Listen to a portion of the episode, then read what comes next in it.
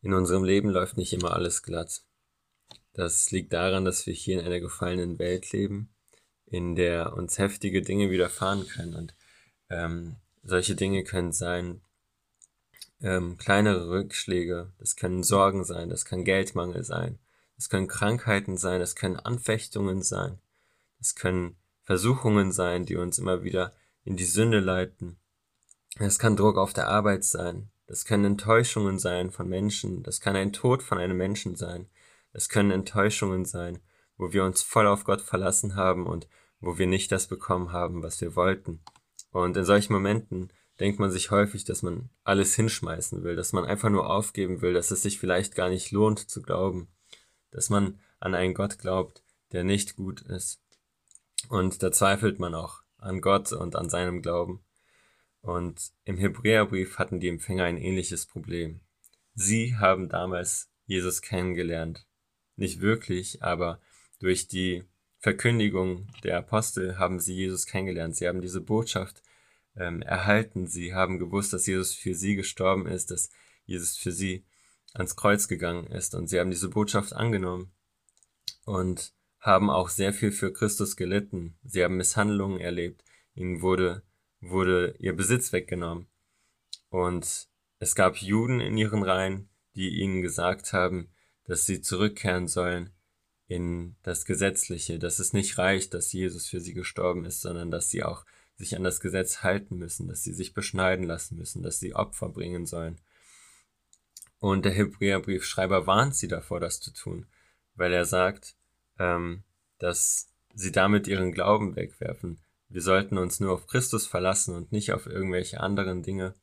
Und in Hebräer 10 ab Vers 32 sagt er ihnen, dass sie sich daran erinnern sollen, wie sie für Christus gelitten haben und wie sie das alles mit Freude ertragen haben, dass ihnen ihr Besitz genommen werden wird, ähm, haben sie ertragen, weil sie auf einen weiteren Besitz gehofft haben, weil sie wussten, dass sie einen Besitz erhalten werden, den ihnen niemand wegnehmen kann. Und damit ist der Himmel gemeint, die himmlischen Zusagen.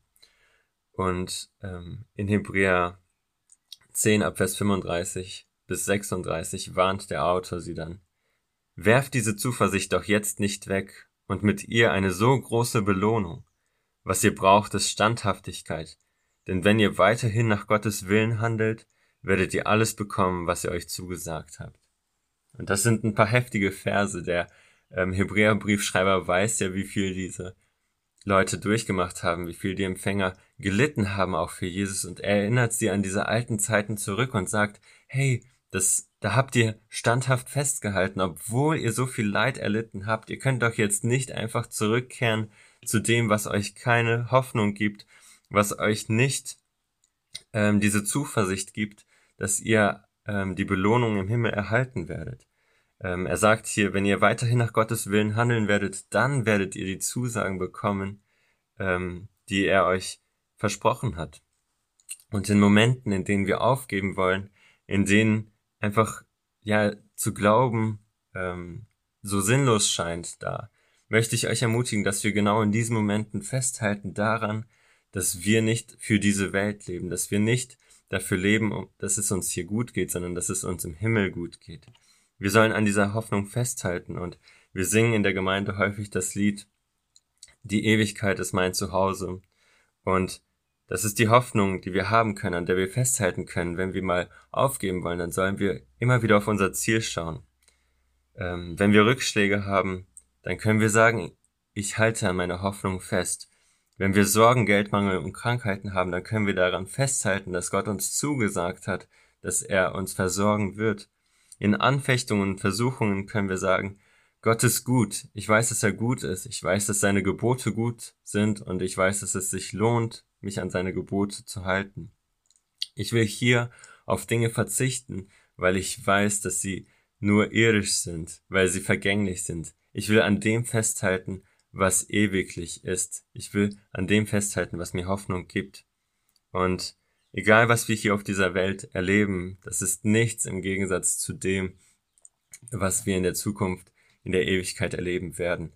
Ähm, diese Zeit auf der Erde ist nur sehr kurz und ähm, wir können sie als ein Endspurt sehen äh, im Lauf zu unserem Ziel, ähm, so dass wir einfach, wenn wir die Ziellinie sehen, dann fangen wir, obwohl alles wehtut, fangen wir nicht an langsamer zu laufen, sondern wir mobilisieren nochmal alle unsere Kräfte und laufen auf dieses Ziel zu. Und genau so ist diese Zeit auf dieser Erde.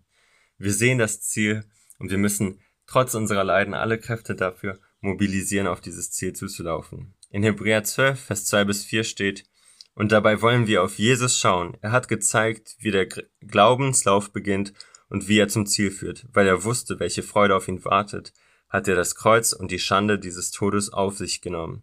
Nun sitzt er auf dem Ehrenplatz an Gottes rechter Seite. Schaut euch an, wie er die Anfeindungen sündiger Menschen ertragen hat, dann werdet auch ihr nicht müde und verliert nicht den Mut.